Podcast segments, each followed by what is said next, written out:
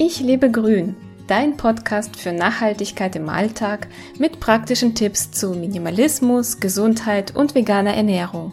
Ich bin Lisa Albrecht und freue mich, dass du dabei bist. Heute geht es um Minimalismus. Ich bin beim YouTube gucken zuerst auf einen Begriff gestoßen, der bei mir am Anfang wenig Begeisterung hervorgerufen hat. KonMari. Was soll das denn sein? Wieder eine neue Methode, um besser aufräumen oder ausmisten zu können? Ich lasse mich sehr ungerne von irgendwelchen Methoden leiten, die mir vorschreiben, nach welcher Reihenfolge ich etwas zu tun hätte und was ich behalten und wegwerfen sollte. Stopp, halt. Bevor wir uns weiter in meinem Kopfkino vertiefen, lüfte ich das Geheimnis. Ich nutzte zum Glück meine Neugierde und informierte mich, bevor ich KonMari in den Mülleimer schmiss. Der neue Input hat mich so inspiriert, dass ich mich nicht nur über diese Methode informiert habe, ich musste auch das Buch Magic Cleaning von Marie Kondo genauer unter die Lupe nehmen und diverse YouTube-Videos mit der Autorin ansehen. Nun möchte ich euch davon berichten und mit meiner Begeisterung anstecken. Das ist ja ganz klar. Ich habe gemerkt, dass KonMari mehr als nur eine Methode ist. In diesem Fall muss ich den Hut ziehen und sagen, die Frau hat recht.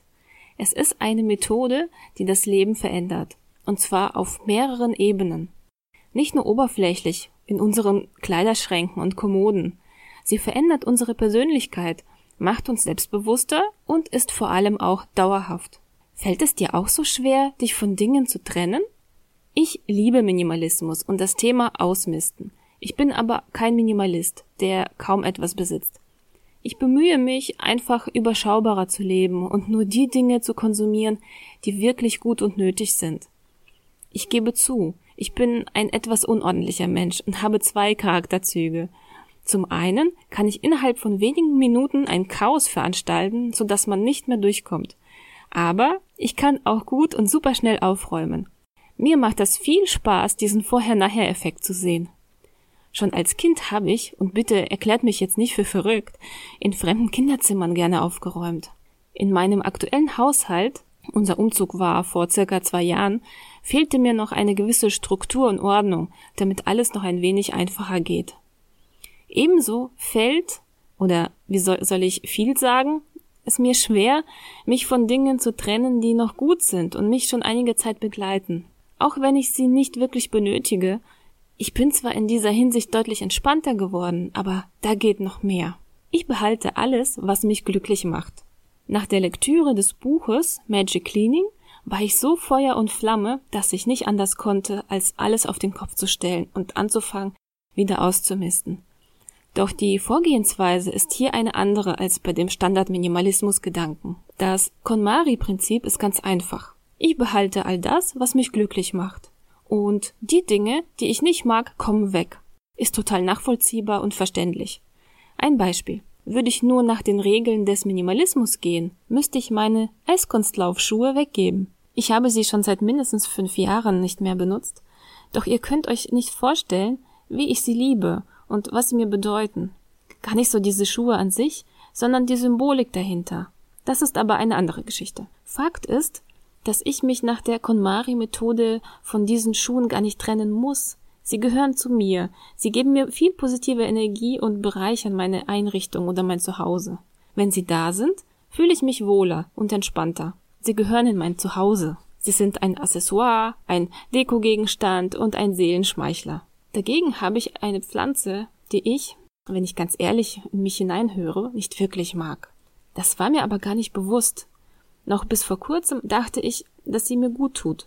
Ich habe sie sehr lange und wir sind irgendwie zusammengewachsen. Man hat sie mir aber geschenkt und das ist der Punkt. Ich habe sie mir nicht ausgesucht. Ich hätte sie mir nicht ausgesucht.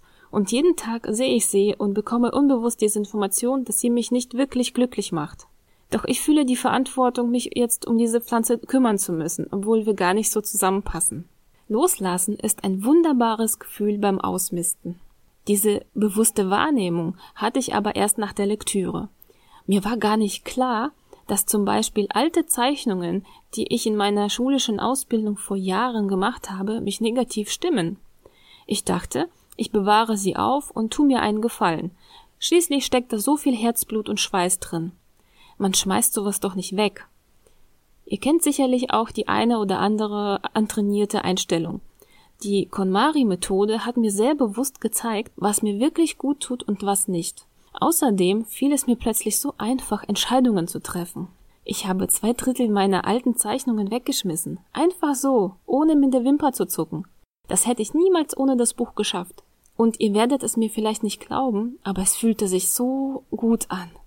Ich fühlte mich endlich so stark, so klar und so geliebt, geliebt von mir selbst, weil ich endlich auf meine Bedürfnisse, mich endlich von vielen negativen Dingen zu trennen, eingehe und sie wirklich in die Tat umsetze. Und diese neue Art, Entscheidungen zu treffen, ist so ins Blut übergegangen, dass ich heute sofort spüre, ob mir etwas gefällt oder nicht, gut tut oder nicht. Sie überträgt sich auf alle anderen Lebensbereiche. Das ist mir neulich wieder aufgefallen, als ich meine tägliche E-Mail-Korrespondenz beantwortet habe. Ich war so klar, konnte super selektieren und mich für oder gegen etwas entscheiden. Mit dieser neuen Energie und Entscheidungsfreude fühlt man sich selbstbewusst. Man weiß, was man möchte. Man lässt nur die Dinge an sich heran, die man mag. Ist das nicht toll? Und nun hoffe ich sehr, euch motiviert und inspiriert zu haben. Vielleicht juckt das bei euch ein wenig in den Fingern, nun die nervigen Ecken in der Wohnung endlich mal anzugehen.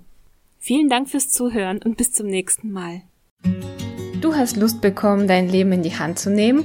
Besuche meinen Blog unter www.ichlebegrün.de.